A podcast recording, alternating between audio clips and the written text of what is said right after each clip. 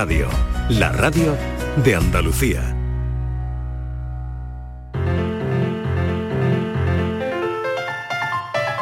La paranoia de la tarde.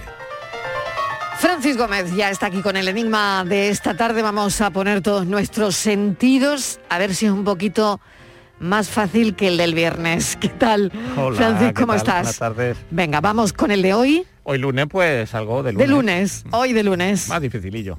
No, no lo vamos a poner tan fácil. Bueno, a ver, Bueno, pero tampoco es tan difícil, no soy, no voy a ser malo. venga. Tenemos delante tres cartas de la baraja francesa, en una fila horizontal. A la derecha de la J hay al menos un rey. A la izquierda de ese rey hay al menos un rey. A la izquierda del trébol hay al menos un corazón.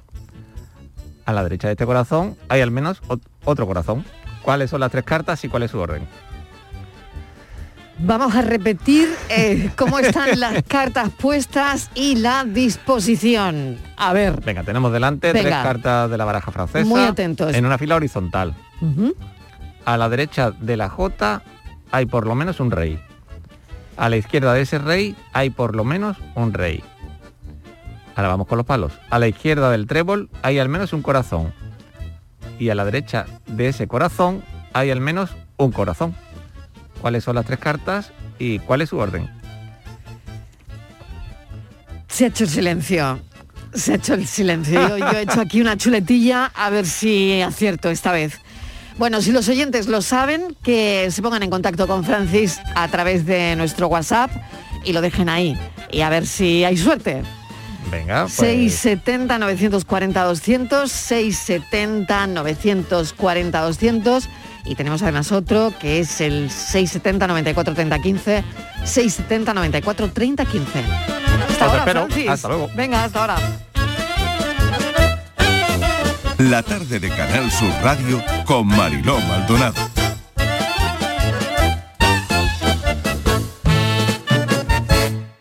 Cajamar pone a disposición de empresas y autónomos la plataforma de ayudas públicas para informarte, gestionar y financiarte cualquier ayuda de los fondos de recuperación europeos Next Generation, que cuentan con más de 150.000 millones de euros para España. Desde la plataforma solicitas la gestión de la ayuda y nos encargamos de todo para conseguir la mejor para tu negocio. Infórmate en nuestra web o nuestras oficinas. Cajamar, distintos desde siempre. En Canal Sur Radio, por tu salud, responde siempre a tus dudas.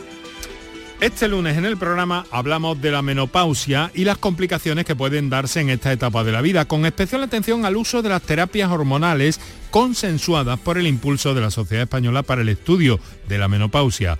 Los mejores especialistas nos acompañan en el programa para atender tus dudas y preguntas en directo. Envíanos tus consultas desde ya en una nota de voz al 616-135-135. 616-135-135. Por tu salud, de lunes a viernes, desde las 6 de la tarde con Enrique Jesús Moreno. Súmate a Canal Sur Radio, la radio de Andalucía. La tarde de Canal Sur Radio con Mariló Maldonado.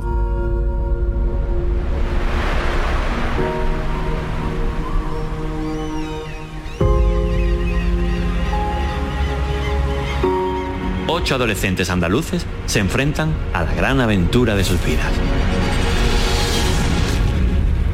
¡Vamos! ¡Que nos queda poco! ¡Venga, chavales! Tendrán que sobrevivir durante un mes en uno de los lugares más fríos e inhóspitos del planeta. No puedo, que me mato. Todos tienen algo en común. Son supervivientes porque han vencido al cáncer.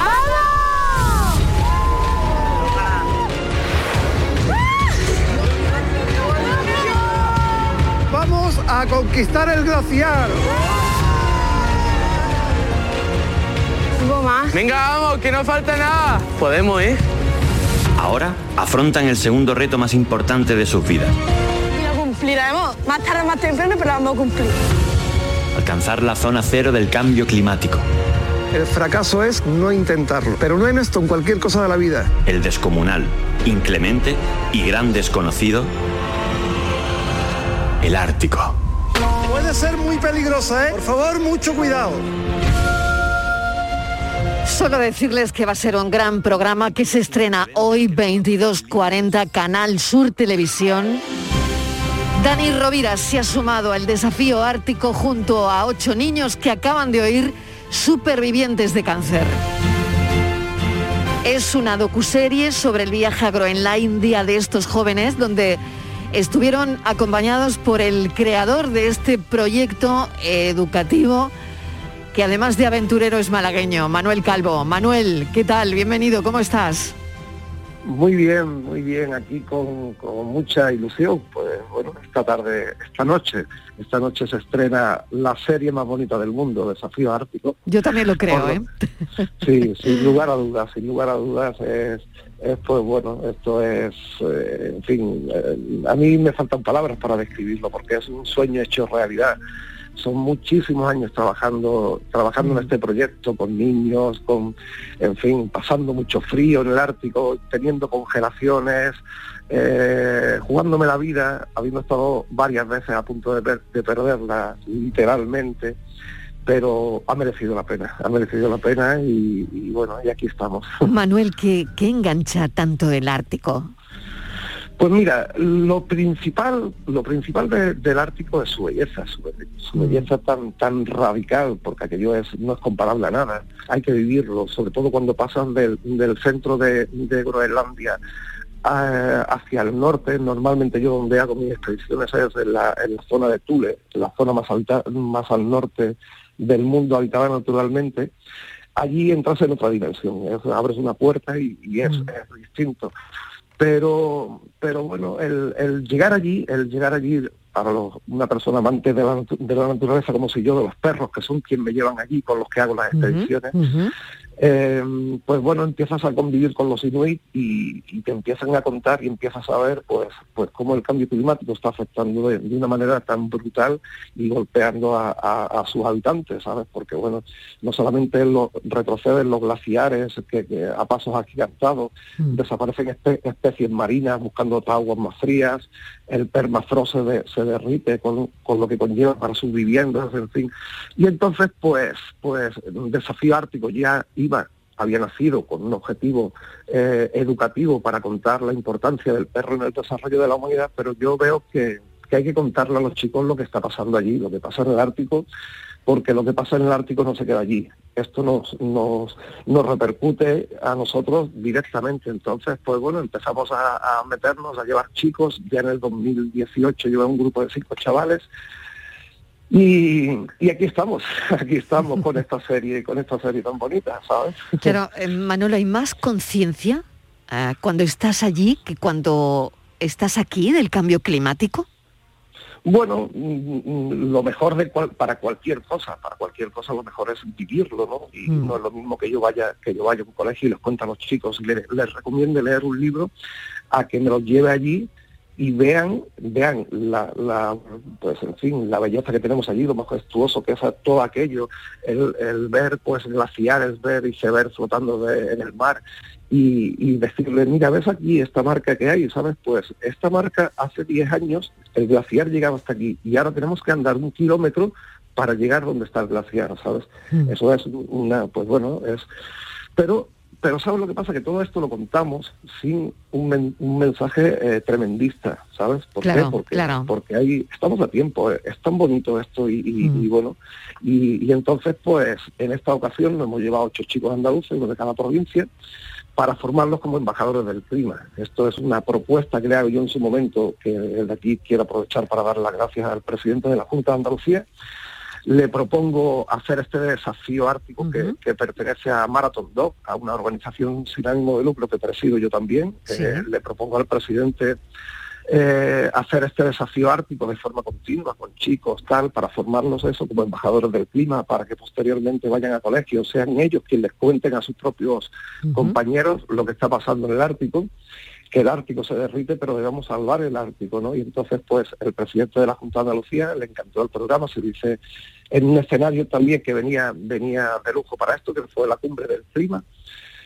de la ONU en el 2019 y, bueno, que me invitó a, que le acompañara allí para hacer una pequeña eh, ponencia sobre mi experiencia en el Ártico y, el presidente de la Junta recogió ese testigo y, y es pues el padrino de alguna manera de este de esta serie de televisión que hoy que hoy ve la luz. El Ártico se derrite, que, que, titular que acabas de, ponernos sobre, sobre la mesa, ¿no? Em, por otro lado, quiero, quiero hablar del, programa de hoy, ¿no? Yo sé que teníais eh, muchísimos objetivos, ¿no? Por un lado, el objetivo de llevar a los jóvenes con, una historia de superación además, ¿no? Que yo creo que, que desde luego podría ir de alguna manera en paralelo, ¿no? Por otro lado, eh, la de descubrirles a los telespectadores el gran reto que supone lo que estás contando, ¿no? el, cambio climático para, para la sociedad, mostrándoles las consecuencias. ¿no? Y, y yo creo que estas dos historias, desde luego, conectan perfectamente, Manuel. Sí, bueno, no es que no es que conecten, es, es el complemento perfecto uno del otro, ¿no? Porque, porque como, como bien decías, hay, hay ocho historias de superación. Aquí no tenemos que ver tampoco que son héroes. Esto, esto, la enfermedad, el cáncer nos, le puede tocar a cualquiera, ¿no? Y, bueno, ellos han tenido la suerte que no han tenido otros compañeros de ellos, que es una de las cosas que, que, bueno, que más se les queda marcada, ¿no? El que algún compañero se quede, algún compañero de hospital se quede en el camino, ¿no?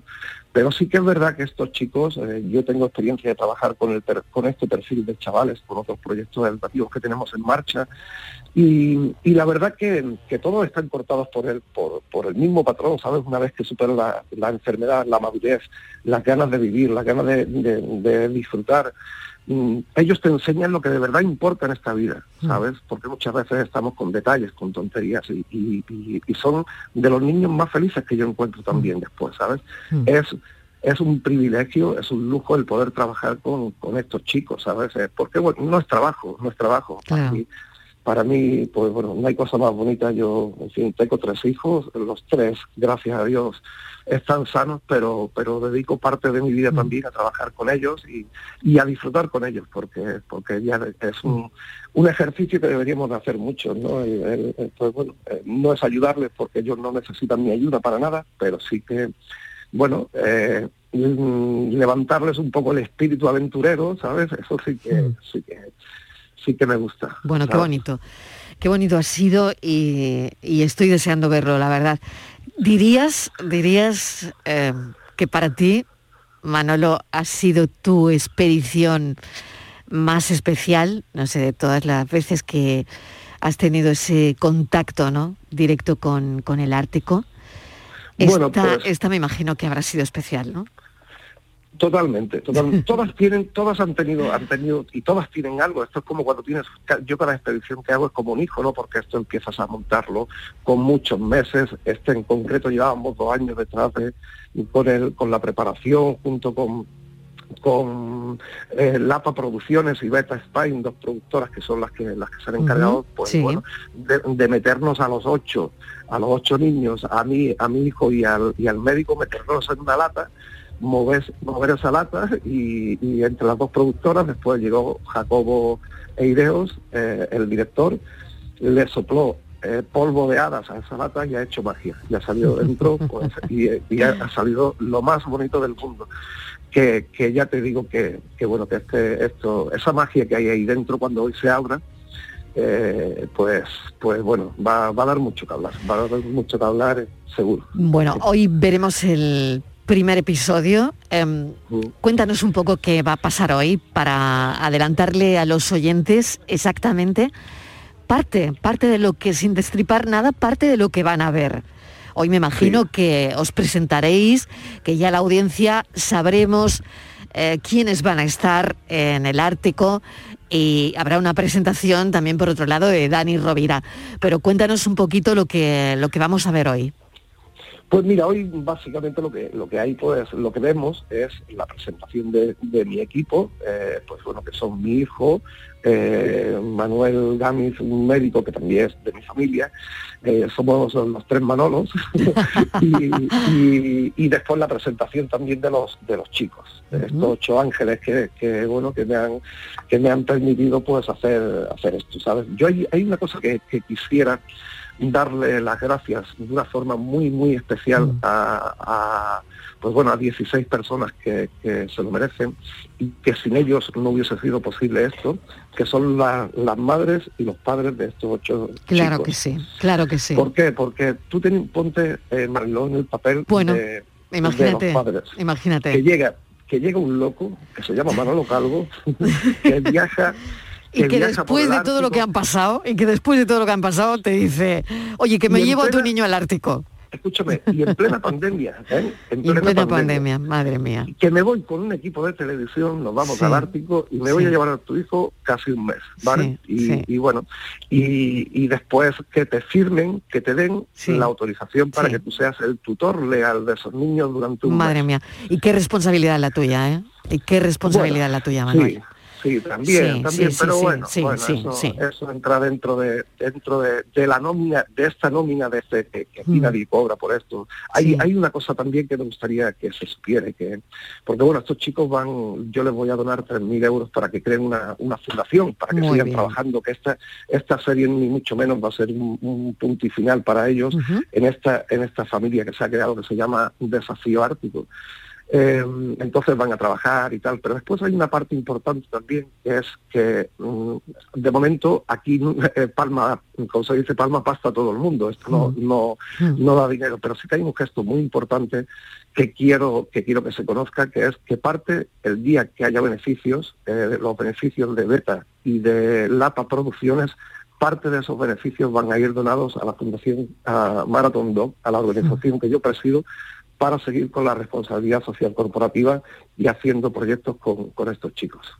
Sin palabras me quedo, de verdad, Manolo. Qué bonito, qué bonito lo que habéis hecho y, y bueno, solo, solo espero que esto sea un éxito, que, que creo que lo es ya, que creo que lo es Sí, ya, ¿no? Que al final eh, lo es, ¿no? Simplemente que una televisión pública haga un producto como este ya de entrada dice cosas y dice cosas interesantes. Así que lo que haremos será intentar que los oyentes hoy a las 22.40 enciendan la televisión porque hay muchos motivos. La verdad es que uno de ellos es avisar ¿no? de esas consecuencias que tiene el cambio climático en un lugar ¿no? como el, el gran termómetro que dicen que es Groenlandia del planeta. ¿no? Si los glaciares se empiezan a derretir allí, yo creo que deberían sonar todas las alarmas y no están sonando. O bueno, o si están sonando, no la estamos escuchando, Manolo. No, Entonces, totalmente. creo que sí. creo que por todo eso y por todo lo que nos ha explicado Manolo Calvo, hoy podemos encender la tele y apoyar este proyecto y apoyar a estos chicos que han sufrido un proceso oncológico, han salido de ello y que también eh, los, los van a ver luchar en, en el Ártico. Mil gracias, Manolo Calvo, mucha suerte esta noche. Muchas gracias, muchas gracias. Un abrazo. Un beso. Adiós. Desafío Adiós, un beso. Ártico, esta noche 22.40. Todos tienen algo en común. Son supervivientes porque han vencido al cáncer. Vamos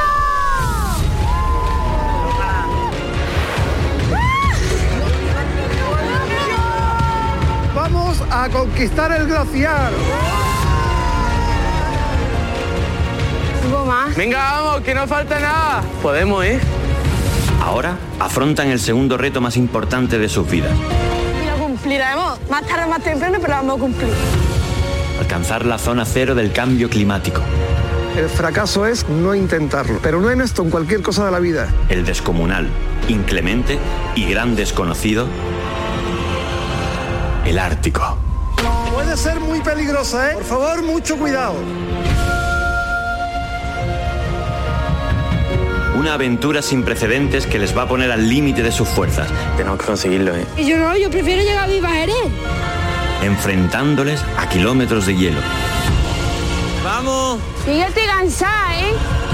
al frío polar, Nos queda el último tirón.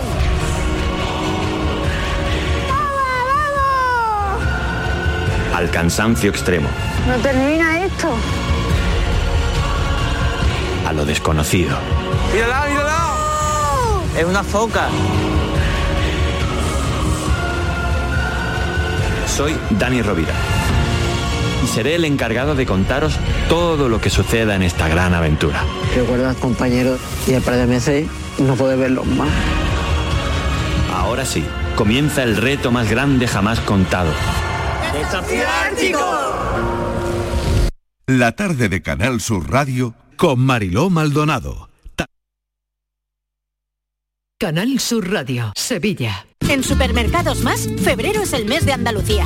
Solo hasta el 28 de febrero, la paleta Jabu 100% de bellota a solo 120 euros. Además, este mes puedes ganar aceite de oliva para todo un año y más de 200 lotes de productos andaluces con Club Más. Supermercados Más, 100% andaluces. Yo ya no pago por mi consumo y digo chao, digo chao, digo chao, chao, chao, a tú lo mismo. Vente conmigo, nuestro petróleo es el sol. Dile chao.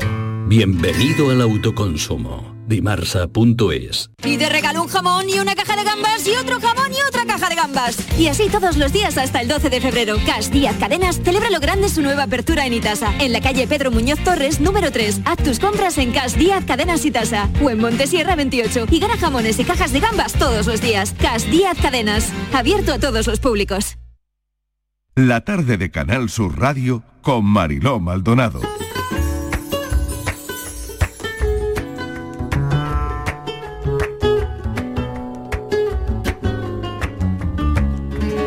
Desde Écija se realizaba una parada en la venta nueva porque el mal estado de esta parte del camino impedía realizarlo completo. Los viajeros solían descansar en este lugar y lo más frecuente era encontrarla totalmente ocupada, por lo que en un cortijo cercano acogían a quienes no habían encontrado hospedaje.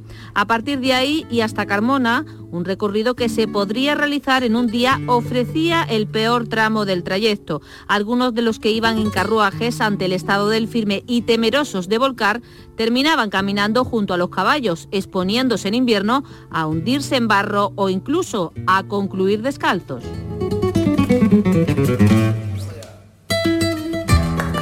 Y esto que acaba de relatar María Ibáñez es recuerdos de viaje, historia del souvenir en Andalucía, de la profesora Rocío Plaza Orellana. Rocío, bienvenida.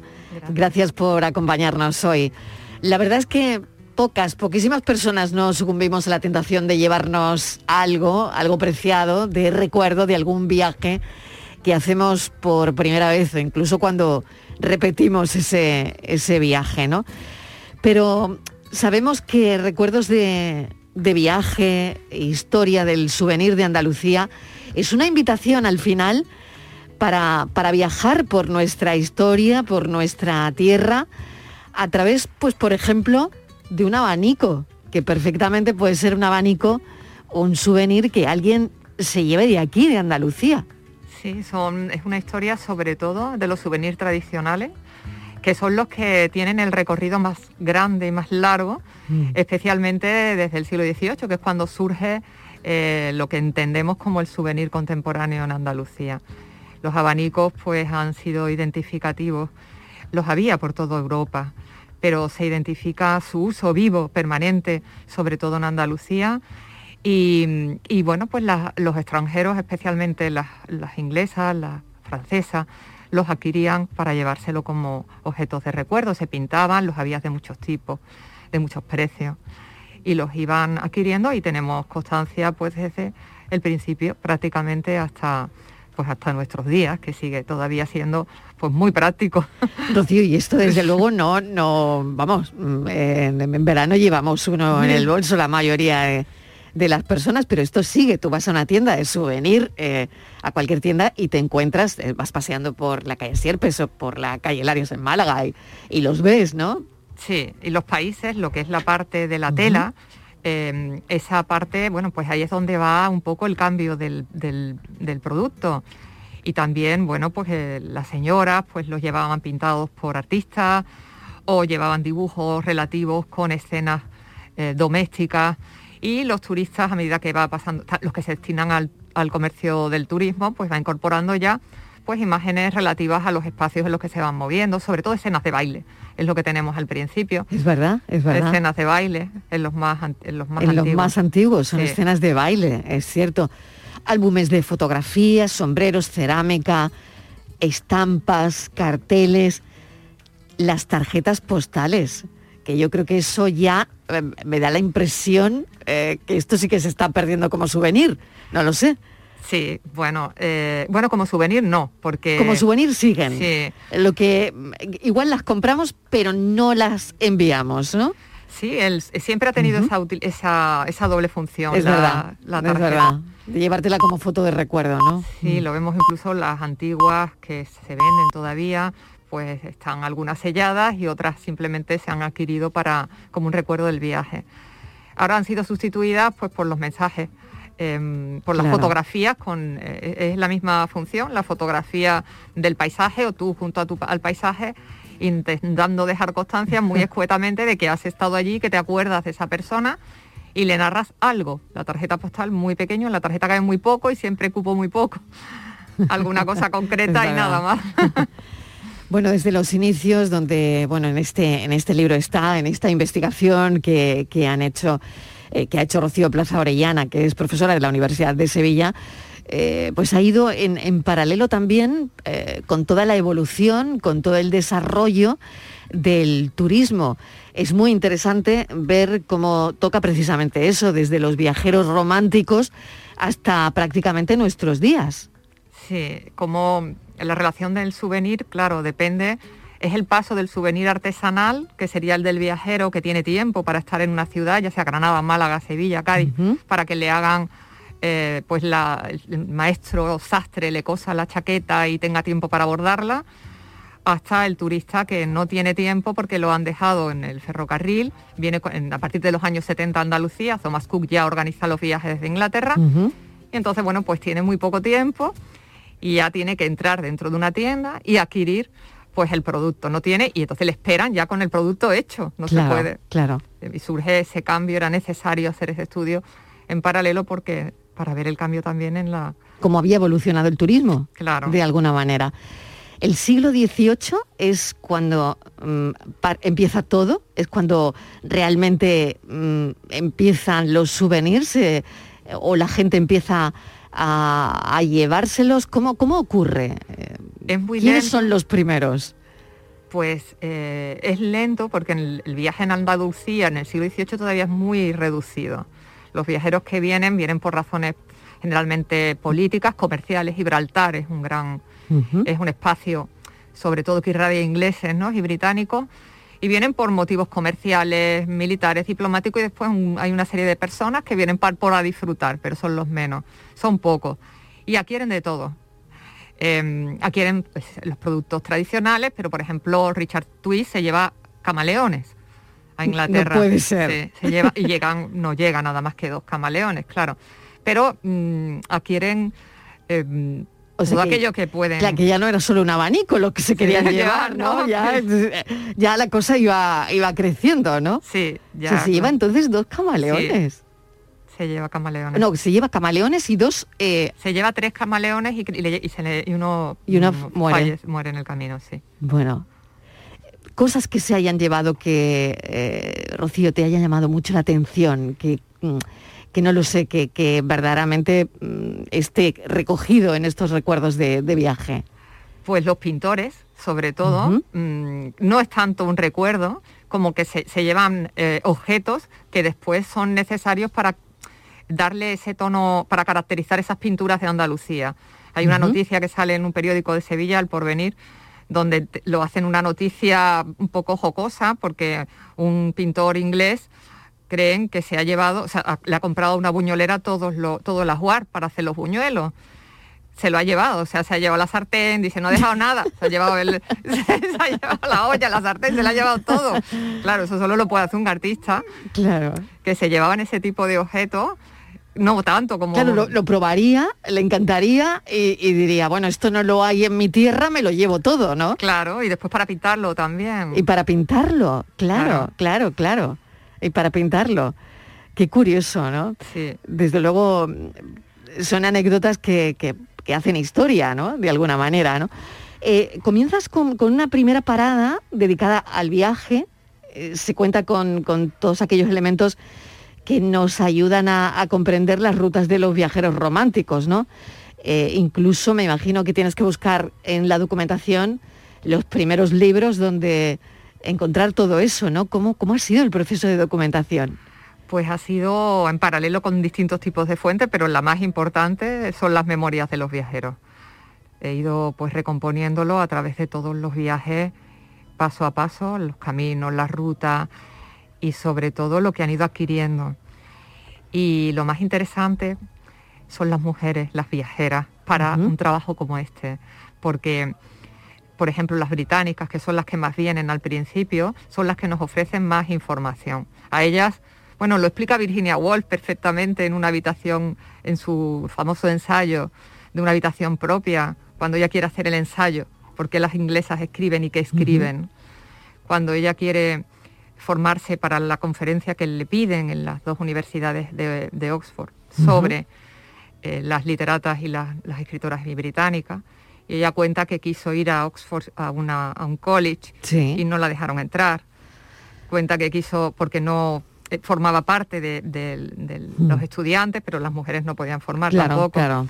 Entonces, bueno, pues como quiso coger un sendero porque le inspiraba y se estaba sintiendo a gusto y la sacaron del camino porque no era miembro de, ese, de, ese, college, no podía serlo. Mm. Y al final acabó en una cocina, en la cocina del college, y se dedicó pues, en el mismo que no le habían dejado entrar, a mirar a su alrededor y a intentar ver con su alma de escritora que era interesante allí, ¿no? En un momento. Pues eso es lo que hacen ellas. Las mm. británicas hacen lo mismo, acaban en las tiendas de recuerdo, mm. acaban mm. hablando con la gente, con el hombre que le borda la chaquetilla, con la bolera que les baila, con, con la señora que, tiene un abanico, con... y por eso son una fuente inagotable, porque como ellas no pueden escribir, porque no, se sienten legitimadas para hacer un gran compendio de, enciclopédico de conocimientos sobre España, ni políticos ni geográficos, porque eso está destinado a la literatura de viajes para hombres, pues ellas se centran en lo cotidiano y eso es lo que hace que sean riquísimos y a, la fecha en la que estamos actualmente, pues las hace indispensables indispensables para comprender el viaje por Andalucía, porque Andalucía era su gente. Claro, claro, qué interesante. Al final, bueno, llegas al, mismo punto, ¿no? La verdad es que mm, recuerdos de, viaje, eh, historia del souvenir en Andalucía, no sé si eh, Mm, castañuelas, guitarras, eh, abanicos, sombreros como el calañés. Em, al final todo esto eh, forma parte de, nuestra vida, forma parte de, nuestra historia y forma parte de Andalucía, está claro, ¿no? Sí, porque está viva, fueron piezas vivas durante mucho tiempo, estaban vivas en el siglo XVIII, pues prácticamente a través de los caleseros, em, de los majos, que iban a las ferias y estuvo viva en un periodo de tiempo cada vez más grande que se fue recortando a las romerías y se fue reduciendo cuando ese paisaje humano fue, eh, se fue viendo reducido por el avance de otros medios de transporte y de otras realidades de progreso, ¿no?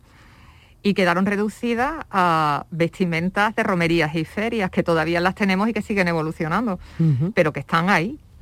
Están ahí en los carruajes de tiro, están ahí en, en los bailes, ¿Tienes alguno preferido? Me imagino que habrás visto miles a la hora de, em, pues no sé, de, escribir el libro, de incluso alguna exposición que hemos visto, ¿no? Que ha hecho el Centro de Estudios Andaluces. ¿Tienes algún souvenir preferido? A mí me gusta mucho el abanico. El abanico para me, me parece que lo, lo habla, sigue siendo todo un reflejo de Andalucía de todo, lo antiguo, la madera o el, material. Las varillas, ¿no? Sí, las varillas, el, movimiento, el tiempo que tiene el abanico, porque el abanico te exige mm. estar con él un tiempo y, es un medidor también, mm. y con el calor, y con el clima que se mantiene. Yo creo mm. que es una herramienta viva muy... Y después los iPads maravillosos, los mantones de Manila bordados de principio del siglo XX, que son joyas auténticas. Lo son. Rocío, mil gracias, profesora de la Universidad de, Sevilla. Es un libro interesantísimo sobre eh, la historia del souvenir en Andalucía y, es lo que decíamos, es al final parte de nuestra historia y, y yo creo que se puede entender muy bien el turismo desde la lectura de, de este trabajo. Mil gracias por acompañarnos esta tarde, ha sido un placer. Para mí también, gracias. Gracias. Las flores, la guitarra, los amores y la parra, los toros, los toreros, el salero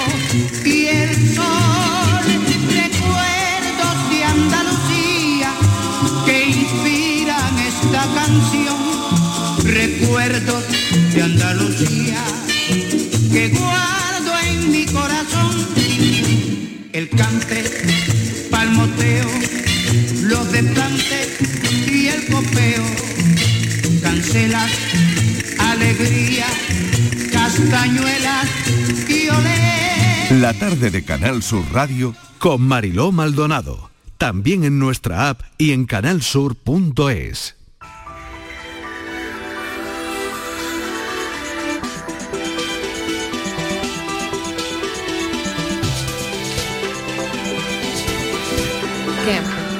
todo lo que tenemos que saber para afrontar bien la menopausia nos lo va a contar el programa Por tu Salud hoy con Enrique Jesús Moreno, sobre todo em, lo de las terapias hormonales sustitutivas. Eh, a ver, a ver qué hay de, de novedades en todo eso. Hola Mariló, ¿Qué tal, buenas Enrique? tardes. Un besito, como siempre, a esta hora. Mira, eh, efectivamente con las terapias hormonales ha pasado una cosa, ¿no? Que, que las cosas han llegado a un punto Sí. que, que- que en este momento una de cada cinco mujeres españolas de más de 50 años, que son más de un millón y medio, sufre eh, peor calidad de vida que la que disfrutaron generaciones anteriores. Y esto debido a un eh, velo que se echó sobre las terapias hormonales y que, bueno, definitivamente la ciencia y los especialistas han ido pon- poniendo al descubierto y manifestando y aclarando los conceptos, ¿no? Definitivamente 21 sociedades científicas han acordado recomendar esa terapia hormonal, un documento de consenso sobre este aspecto y hemos eh, eh, citado aquí en el programa al doctor y profesor Nicolás Mendoza, que es presidente de la Asociación Española para el Estudio de la Menopausia, también a la doctora Isabel Ramírez, ginecóloga y de la Junta de Directiva de esa asociación, para que nos aclaren las cosas y para al mismo tiempo resolver todas aquellas cuitas, todas aquellas eh, temores o dudas que puedan tener nuestras oyentes en una tarde como esta. Así que mm, para eso estamos aquí, para clarificar y ver qué ha pasado con esto. Hubo, Claro. hubo um, un momento, unos 20 años ha habido de, complicaciones porque no se ponían de acuerdo los científicos, definitivamente las cosas están claras, las terapias hormonales cada vez son más eh, frecuentes y desde luego son frecuentes porque son seguras, sobre todo, y sirven para mejorar la calidad de vida de las personas. Pues eh, estaremos muy atentos y a ver qué pasa, ¿no? Porque es verdad que hay gente que yo creo mujeres, ¿no? Que no saben muy bien si es una cosa buena, si es regular, si eh, si no es tan buena, eh, si tiene consecuencias Pues el, esta tarde el aquí- seguir esa terapia hormonal. Bueno, pues vamos a salir de dudas, ¿no? Eso es, esta tarde buenos especialistas, los mejores especialistas que buscamos siempre para aliviar todas esas dudas, todas esas mm, dudas que, que pueda haber a este respecto. Para eso estamos aquí, para eso estarán nuestros especialistas. Venga, pues un beso, Enrique. Un beso, Hasta las Mariló, seis hasta punto. luego. Adiós. La mañana de Andalucía con Jesús Vigorra. Un programa informativo. Además, el Constitucional también se ha pronunciado sobre... De entretenimiento. Arturo Pérez Reverte, buenos días. Buenos días. Que te ayuda Señor Calatayú, buenos días. Hola, buenos y te divierte. Las mañanas de Andalucía son mejor. La mañana de Andalucía con Jesús Vigorra. De lunes a viernes desde las 5 de la mañana. Quédate en Canal Sur Radio, la radio de Andalucía. La tarde de Canal Sur Radio con Mariló Maldonado.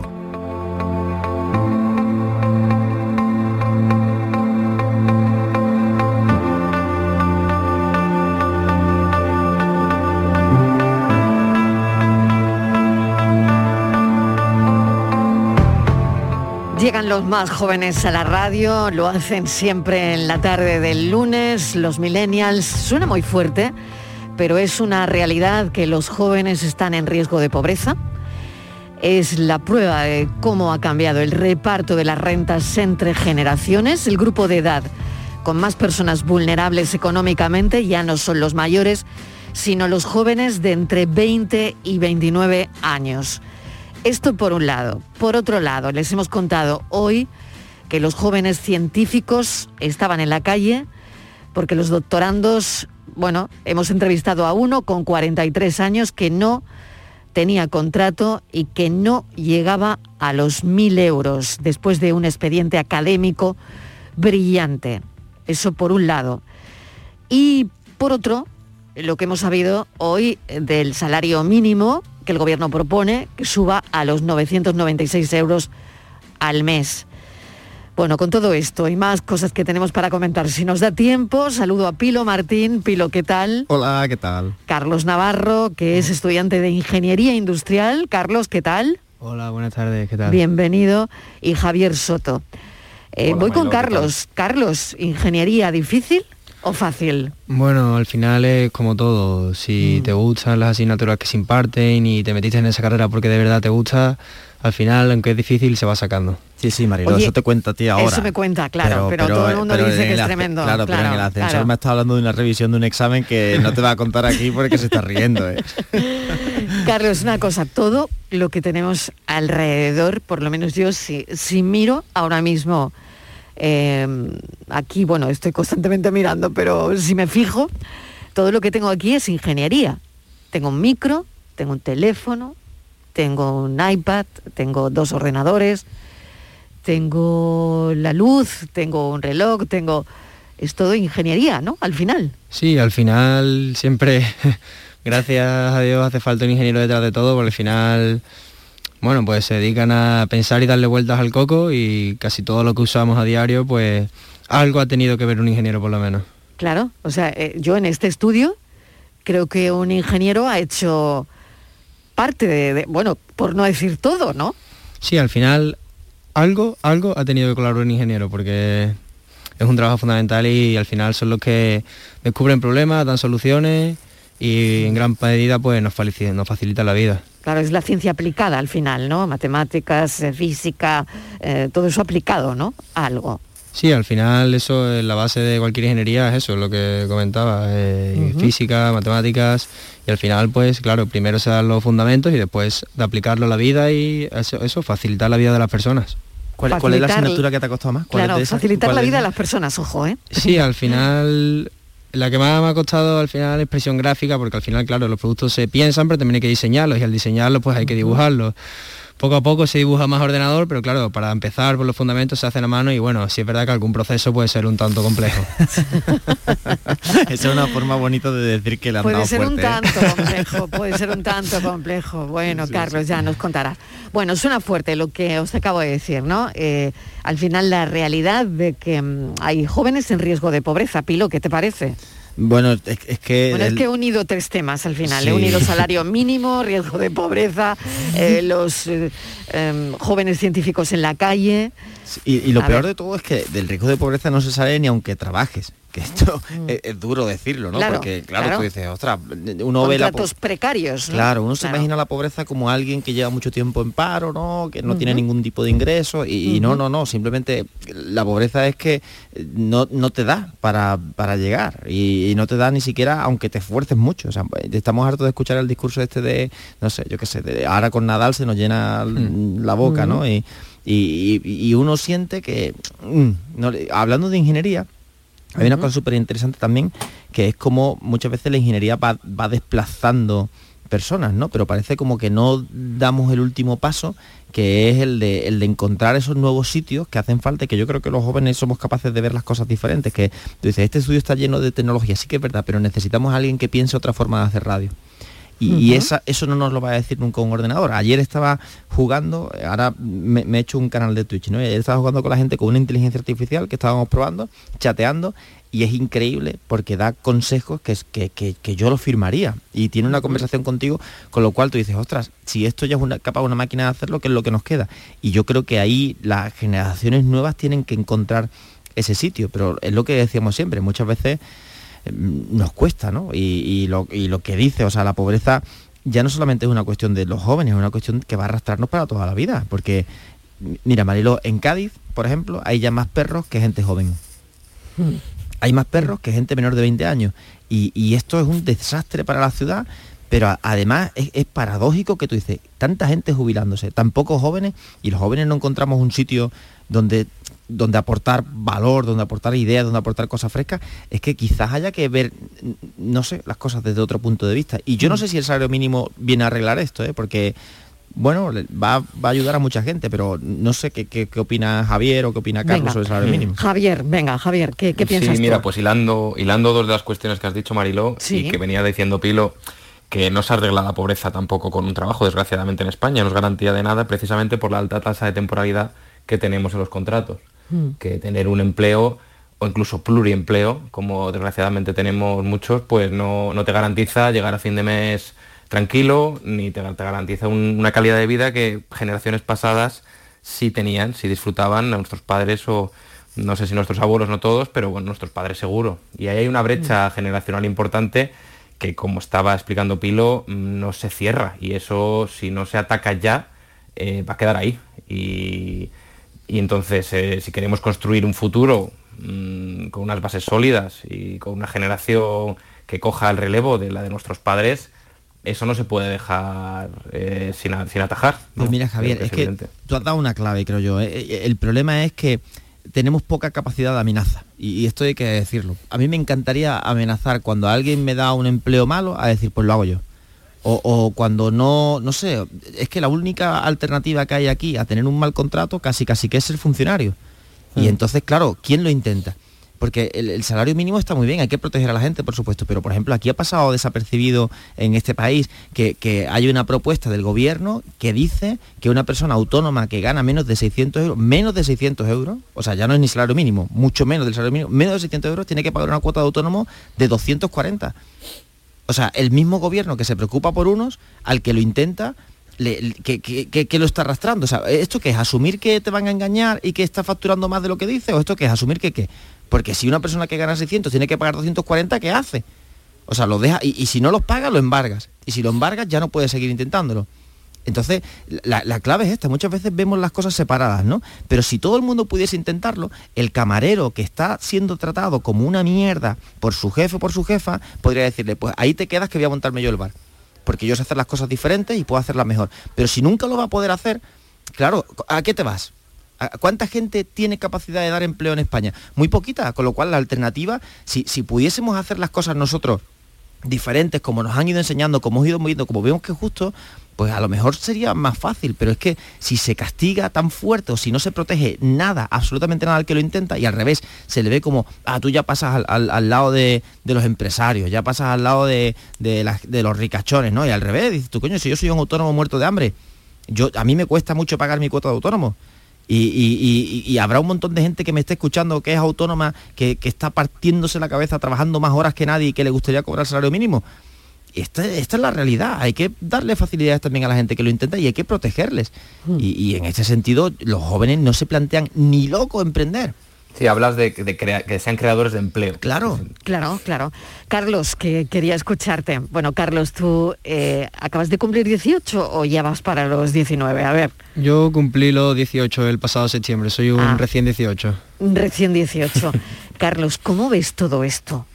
Pues estoy de acuerdo con Pilo en parte, porque sí que es verdad que la- estoy de acuerdo en que hace falta gente que cree empleo y demás, pero por lo menos tú, eh, en mi- un ejemplo práctico, en mi clase de ingeniería, tú vas preguntando y casi que te diría que la mitad más o menos de personas dicen, no, pues yo quiero montar mi empresa y estoy estudiando ingeniería para que me enseñe a pensar. ¿Qué pasa? Claro, objetivamente todo el mundo dice, bueno, yo quiero intentar ser empresa. Ahora, cuando se den de bruces con la realidad y vean lo que dice Pilo de la cuota de autónomo, de tal, a lo mejor se dan cuenta de que realmente no es viable. Pero sí que es verdad que bastante gente de mi círculo dice, no, sí, pues yo quiero intentar hacer mi empresita, tal. Bueno, sí es verdad, si llego a, tan- a tal edad y no he conseguido hacer mi empresa, pues ya buscaré empleo. Pero fíjate, Carlos, que tú estás en un sector en el que la gente se quita de... O sea, faltan. ¿Por qué? Porque sí, exacto. no claro, te va a faltar trabajo. ¿no? Claro, porque un Claro. CTO, un director Claro. técnico cobra un dineral o si no se te va. Exacto. Y esa capacidad de amenaza eh, no, no se gana con leyes, se gana con oportunidades. Y si nadie las crea, claro, te vas a derecho, o te vas a, no sé, o te vas a economía, o te vas a cualquier sitio. De mis amigos, por ejemplo, en mi grupo de WhatsApp, todos anhelan con ser funcionarios. Porque es la alternativa más segura, ¿no? O sea, es la, es la opción, es la amenaza más real. Y de hecho hay Todo el mundo oposita, Pilo. Bueno, es que En tu grupo todo el mundo en mi grupo muchísima gente, o sea, el el Ujú. 50, el 60%, pero sí, pero tengo muchos amigos que han amenazado a empresas, que vivían en empresas que de estas que te obligan, se, se ha descubierto también hace poco que los españoles echamos horas extras sin parar. O sea, sin parar. Más del 45% de españoles echan horas extras y casi ninguno las cobramos. Que trabajaba en una de estas empresas que trataba mal al trabajador y su amenaza fue, me voy a estudiar las oposiciones de policía un tío con dos carreras que es ahora es inspector de policía y le va y ahora vive tranquilo y vive cómodo pero no debería ser esta la, la alternativa debería ser oye pues me voy a montar mi negocio me voy a montar ¿por qué? porque cuando ese tío se vaya a montar su negocio lógicamente habrá más opciones para contratar a más gente. Y esto no se ve tampoco del todo o sea nos fijamos mucho en el paro y en, y en las pocas oportunidades pero no nos fijamos en decir oye si todo el mundo crease a lo mejor había un poquito más de presión en el sentido de tratar mejor ¿qué es lo que pasa con los técnicos? Yo trabajo mucho con empresas tecnológicas y la gente trata a los, a los, a los jefes de informática como oro en paño. ¿Por qué? Porque a la mínima se te van. Claro, porque son muy demandados también. Claro, y Claro. como se te vaya, es que tienes un problemón. Pues eso debería pasar en cualquier sitio, con cualquier persona. Es decir, ostras, a la mínima, pero, pero para eso hay que generar oportunidades. Y esto yo creo que no, no podemos tener un país solamente de funcionarios, ¿no? Ojalá, ¿no? Todo Está el mundo claro, tuviese. ¿no? Claro. Está claro. Javier, para cerrar, a ver, porque me queda ya nada, dos minutos. Sí, es que eh, precisamente, claro, en España ser funcionario lo que te compras es la libertad de, de- de poder irte o de, como decía Pilo, de decidir sobre tu carrera profesional, sobre tu vida en definitiva, eh, hoy y mañana. Y yo creo que muchos opositamos precisamente para eso. Y eso no Javier es un buen oposita, síntoma. Claro, es que eso no es... Javier, tú Eh, mi opositas, razón ¿no? principal, Te has mi sentido razón aludido principal, por Pilo, ¿no? Y se ha ido de una empresa Claro. también. Yo no, no lo decía ¿Te por ti, te Javier. has ido, Javier? ¿Te has ido de una empresa? Javier dejó un empleo Eh, bueno, para opositar. Sí, sí. Sí, ver, hace años ya lo dejé y, Sí. y precisamente la razón, si me preguntas, dime solo una razón y lo tengo que resumir en una, es para comprar, para tener eh, autonomía y libertad el día de mañana si me apetece hacer cualquier otra cosa. Es que es duro, es duro que para tener hijos tengas que opositar en este país. O sea, es duro que alguien para pensar en, en hacer una familia, en comprarte una casa, en poder vivir a largo plazo, en pensar a más de, de- de- de- de seis meses, en pensar a cinco años, y, y- y esto es la primera generación en la que nos pasa. Mi padre y mi madre tuvieron la ilusión de con 23, 24 años tenerme y tener una casa y empezar una familia. Y, y- y yo tengo 35 y no estoy cerca, pero ninguno de mis amigos. Ya. Bueno, no os vayáis, que, que quedamos, trae. Francis un enigma. A ver, eh, el ingeniero a ver si lo adivina. A ver, Venga, ojo, ¿eh? A ver, A ver, a ver, tanta resolución del problema. A ver. Carlos, te va a tocar, ¿eh? Te va a tocar hoy por... A ver, venga. Pilo y Javier ya están acostumbrados, pero a Carlos le pilla de nuevas. Voy a pla- plantear un tema. Es que tienes delante tres cartas de la baraja francesa colocadas en una fila horizontal. A la derecha de la J hay al menos un rey. A la izquierda de ese rey hay al menos un rey. A la izquierda del trébol hay al menos un corazón. Y a la derecha de ese corazón hay al menos un corazón. ¿Cuáles son las cartas y su orden? Hola, buenas tardes. La paranoia de hoy, si no me he quedado mal, es que al principio no lo he escuchado bien, pero si no me he quedado mal, sería de izquierda a derecha, rey de corazones, J de corazones Sí. y rey de trébol. Pues si la he escuchado perfecto. Coño, como no haberlo escuchado, claro. Menos La mal, ¿eh? Menos mal que la había escuchado perfecto. Perfectamente, sí, sí, ahí es. Rey de corazones, J de corazones y rey de tréboles. Oye, ¿y el ingeniero qué dice? Yo que menos mal que no lo había escuchado porque yo no tenía ni idea. La ha cogido en Gracias posexámenes. todos. La ha cogido en posexámenes. Bueno, mucha suerte. Gracias a todos. Pensamos.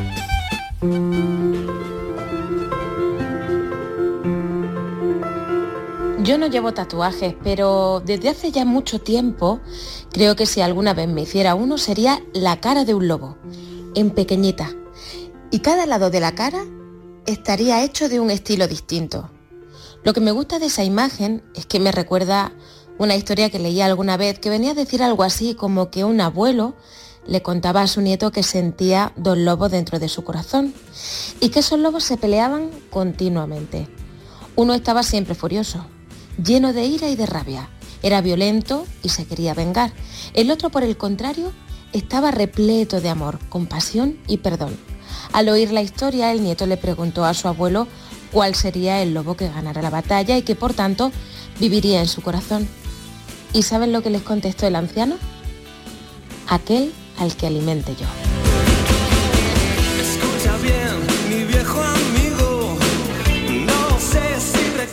Grande como siempre nuestra pensadora, la periodista granadina Irene Rivas. Bueno, ya le queda menos al lunes, pero como siempre ha sido un placer, aunque sea lunes, compartir la tarde con los oyentes de la tarde de Canal Sur Radio. Mañana volveremos a contarles la vida a las 3 en punto. Gracias, adiós.